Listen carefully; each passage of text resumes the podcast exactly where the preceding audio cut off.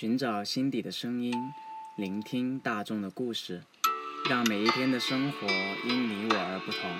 大家好，欢迎收听《话说西财》，我是富帅。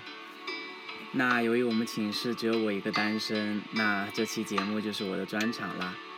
想想也是很久没有在这上面聊鸡汤了。最近几个月遇到了一些事情，就过得有点不知所措。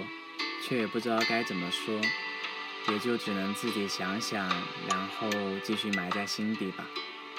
现在已经将近十二点了，不知道听众们都是怎么跨年的呢？想必有和伴侣一起倒数的，有和家人一起聊天的，也肯定有奋笔疾书的吧。不管怎么说，都祝大家新年快乐呢。我就选择在这给大家录节目啦。感觉时间真的是过得很快，总是一不留神就会失去很多。不知道你们会不会有年初做计划的习惯？到了现在，又有哪些是完成了的呢？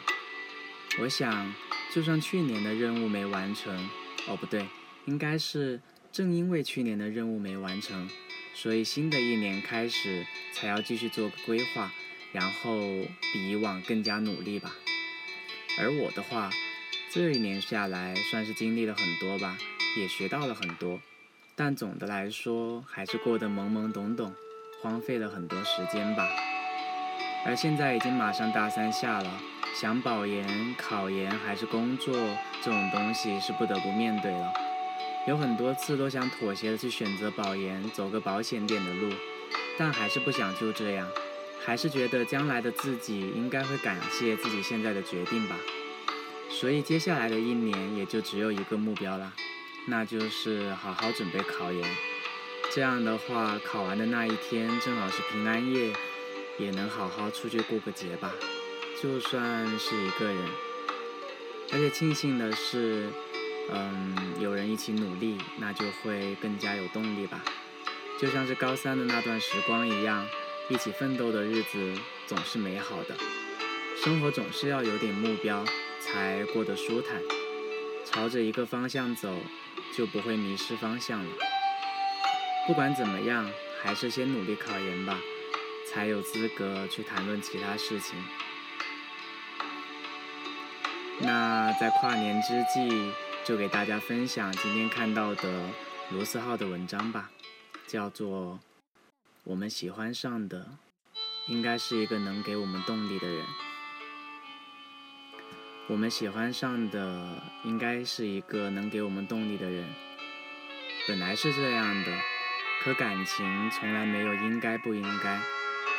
我有个好朋友叫鱼儿，在校园演讲的时候，偶尔会想起他的故事，于是我说，如果有时间，我会来讲他的故事，一路从南走到北，我终于有些空闲。写这个故事前，让我先深吸一口气。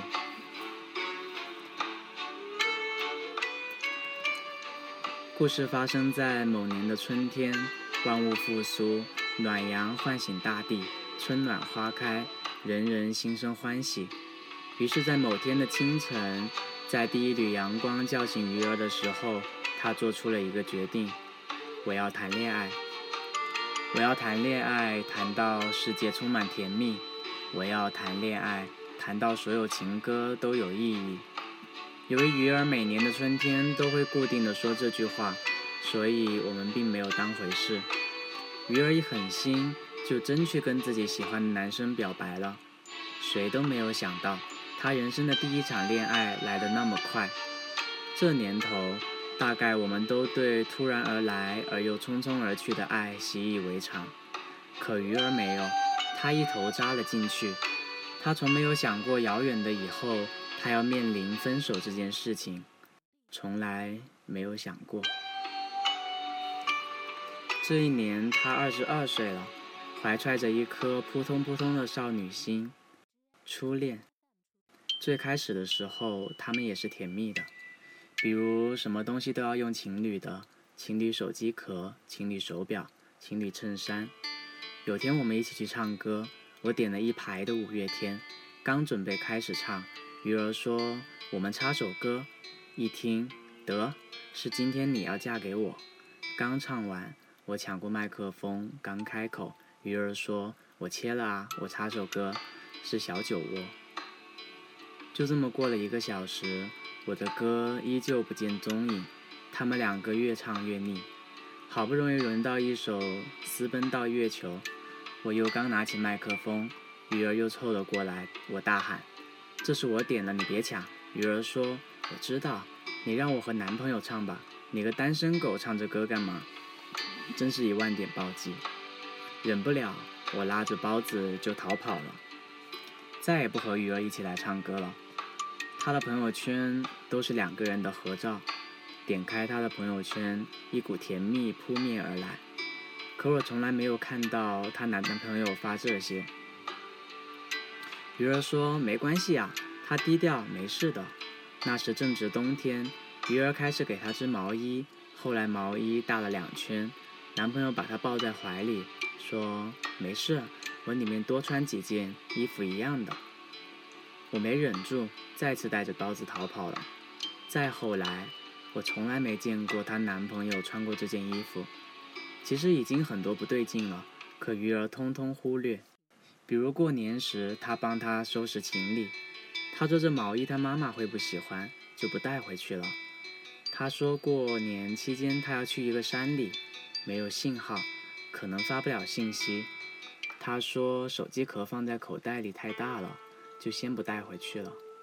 种种拙劣的借口，可鱼儿都相信。鱼儿一脸骄傲说：“看不出我第一次谈恋爱吧？我是不是很懂事？”过年期间他们果真没有联系。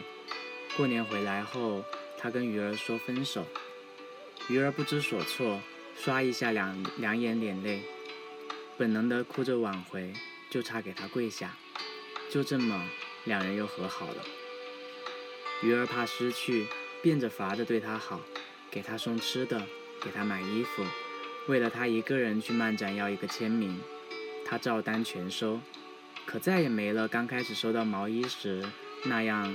甜言蜜语，又或者是再也没了那样的表情。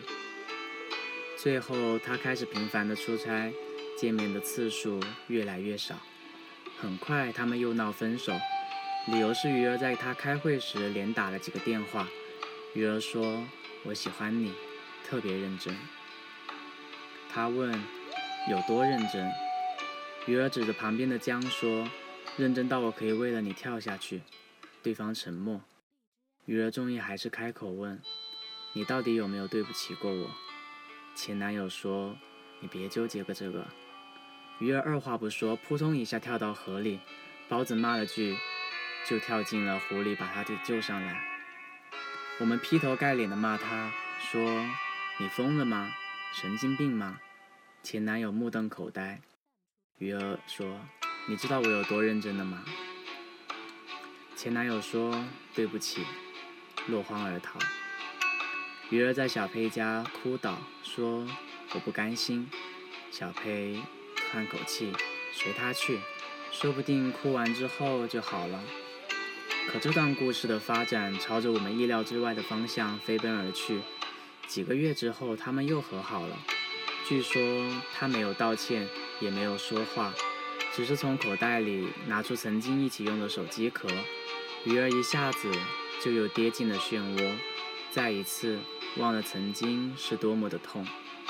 我们知道后，又沉默代替质问。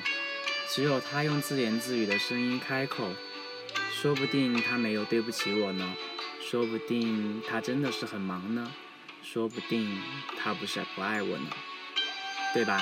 你们说对吧？”一个月后，她终于彻底失恋。男友出轨的事情终于坐实，她再一次哭红了双眼。她说：“没谈恋爱的时候，我的底线是他可以忙，但不能不理我；谈恋爱了，我的底线是他可以忙，只要我在他身边，他不觉得我烦就好了。到后来，我的底线变成你假装爱我就好，你假装就好，真相别让我知道。”边说边哭，我们在一旁沉默不语。我们喜欢的人应该是我们的动力，我们喜欢的人应该让我们更像自己，应该是这样的。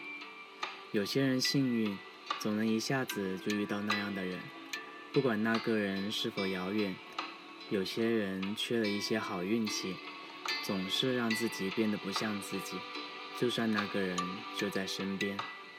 于是我们就把自己丢掉了，因为怕。因为习惯产生的惯性，面对不了空白，怕弄丢别人就丢了自己，于是拼命的付出，好像还能付出，故事就没有到结局，好像故事还没有到结局就会有个大反转，我们都很难承认，从一开始，有些事情就是错的。你看多少人头破血流才肯承认自己走错了道路。故事的结局，雨儿终于还是放弃了。有时候放弃比坚持更需要勇气。我在之前的故事里说过，我曾经做了两张明信片，一直不知道送给谁。后来我把其中一张送给了鱼儿，明信片上是这么写的：对一个人好，前提是不至于失去自己，不一定要什么回应，而是你觉得这件事情本身有意义。或者你觉得你会因为这件事情变得更好，变得更像自己。当你付出很多，而这些付出让你变得不像自己，就该学会转头离开。如果可以，希望你能遇到一个能让你更像自己的人。如果可以，我愿意把我所有的运气都给你。祝你遇到错的能舍得释怀，遇到对的来得及珍惜。那今天的节目就到这里，大家新年快乐！只希望在新的一年里，我们都能变得越来越好。不管你会遇到什么，就从容的去面对，只要你觉得是值得的，我想就不会累吧。大家晚安。